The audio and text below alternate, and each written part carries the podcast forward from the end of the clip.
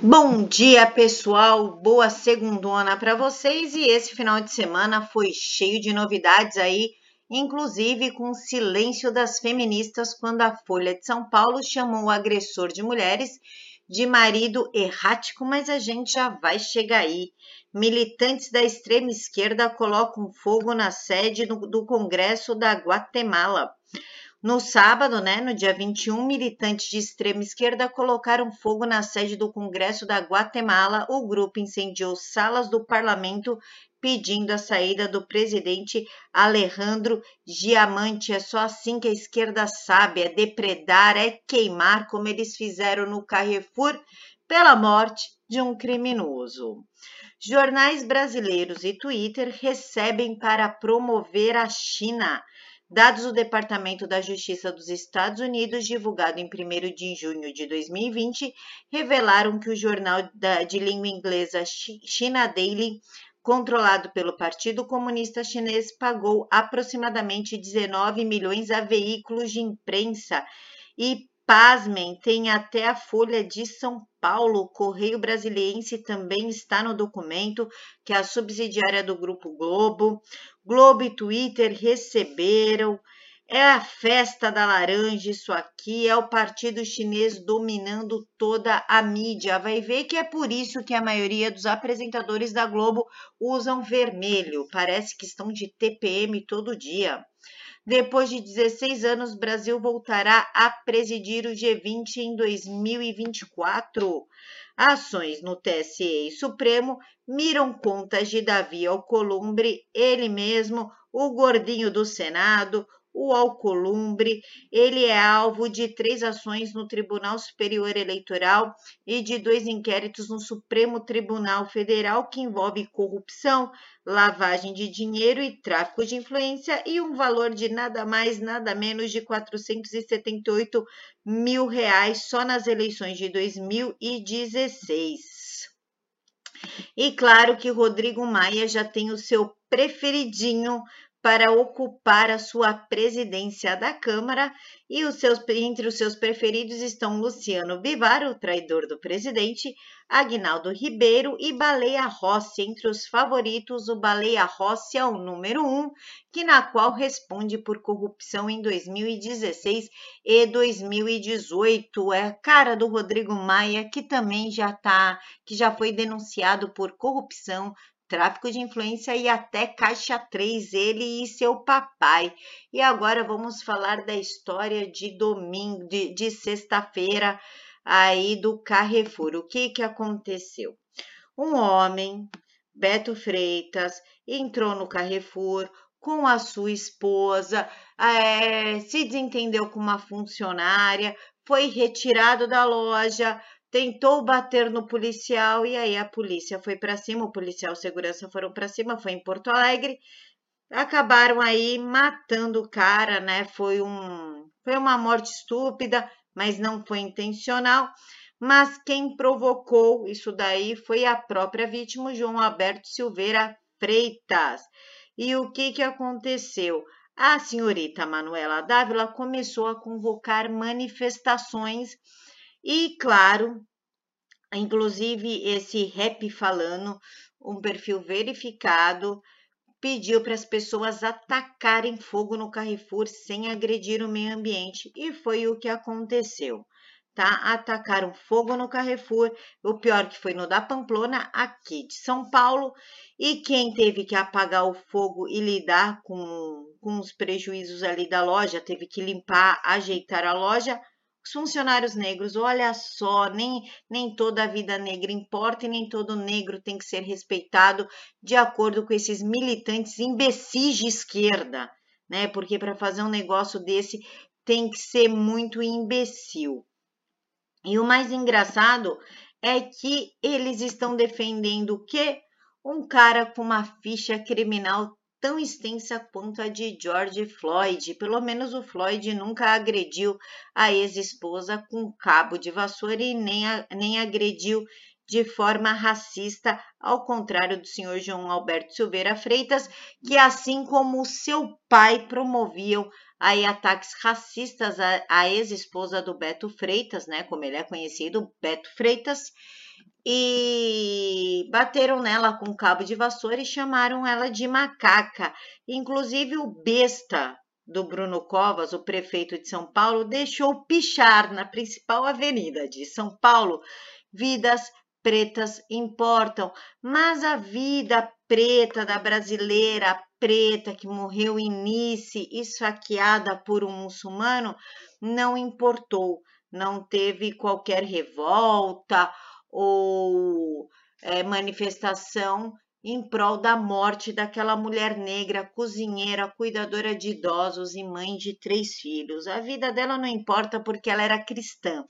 Quem importa é a vida de um criminoso que foi condenado com base na Lei Maria da Penha e acusado diversas vezes por agressões contra a ex-mulher. As agressões teriam sido cometidas pelo próprio João Alberto e pelo seu pai, João Batista. Ele também já respondeu por porte ilegal de arma de fogo, rapto consensual, entorpecente posse violação de domicílio, injúria qualificada, embriaguez, descumprimento de medida protetiva, ameaça, desobediência, lesão corporal, perturbação, é um foragido da justiça e ameaçava de morte com agressão Olha que coisa maravilhosa! Mas vamos ouvir o que os vizinhos pensam desse ser humano incrível? Vamos lá. Esse negócio era da vila, meu. Esse negão cagava os filhos dele a pau, meu. Batia na mulher, se pegava com a mulher, a mulher é duas dele. O negão pediu, meu. Ele batia tanto em mulher que aí morreu apanhando. Bah, ô gurizada, ele. Seguinte, a mulher que ele tava batendo lá dentro do Carrefour é a namorada dele. É minha vizinha, mora aqui no fundo da minha baia. Ô meu, todo dia é um inferno, meu. Até as duas, três horas da manhã, ele cagando ela a pau, ela pedindo socorro, chama a polícia, os vizinhos não aguentam mais. E aí chegava a polícia, ele pulava pelo, pelo muro, pelos fundos e dava fuga dos homens. E aí a desgraçada ia lá e passava a mão por cima e ah, não foi nada, não foi nada, e toda cagada a pau, todo dia ele cagava ela a pau e eu, meu, bah, era um inferno, meu. Pelo menos agora, a partir de agora, eu vou poder dormir na minha baia, porque bah, era um inferno aqui, meu. Esse cara baita pedreiro, baita chinelo, na real. E ó, quem tá defendendo esse cara nem sabe de nada. Ele é aqui da vila e ó, vivia bebum incomodando todo mundo, mano. Ah, o cara era uma praga, um verme, tá ligado? Tá louco. Eu sei que se passaram, se abusaram com o cara, mas ah, Eles só deram nele por causa que ele tava dando nela na frente de todo mundo, né, meu? Ninguém aguentou. Ah, foi o Nego Beto, você não bate nela, você já foi tarde, agora agora a mídia faz um mauê.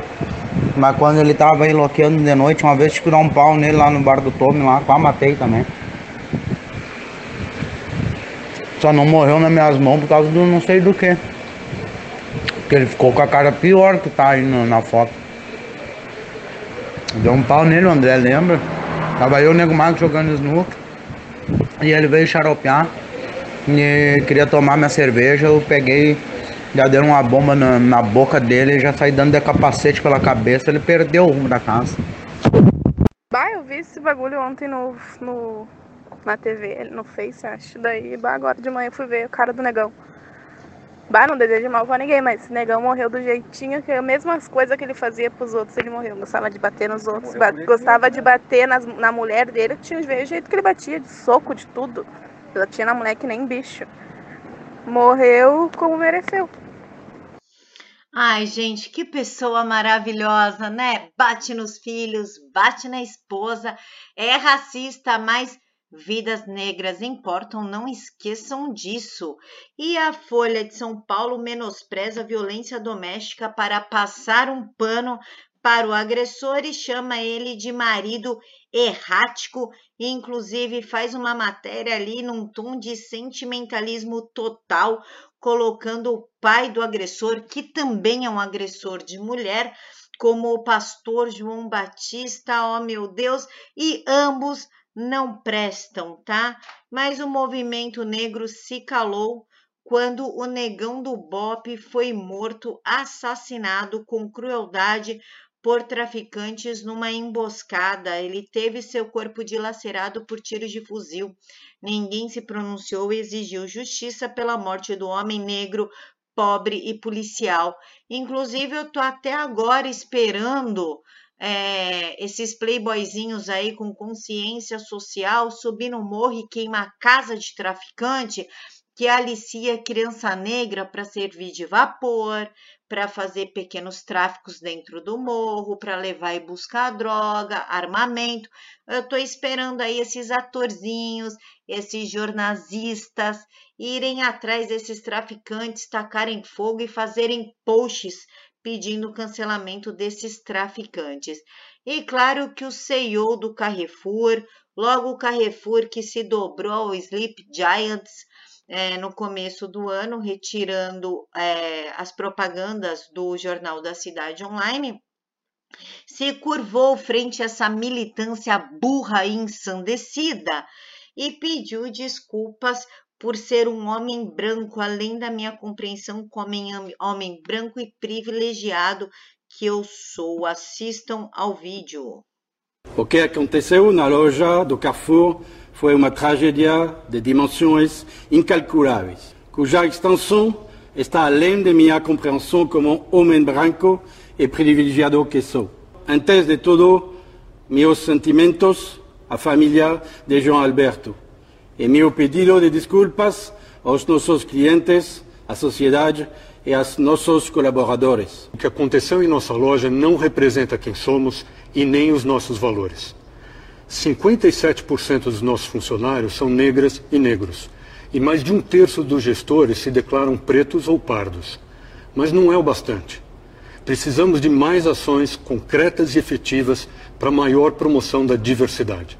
Se uma crise como essa está acontecendo conosco, é porque temos a responsabilidade de mudar isso na sociedade. A morte de João Alberto não pode passar em vão. Parabéns, Carrefour! Vocês estão sentindo a morte de um cara que espanca mulheres. Ai, que bonitinhos. Agora vamos falar de socialismo na Argentina. A população desenterra carne estragada para comer. Lembra quando a esquerda falava que a Argentina tinha um presidente de verdade?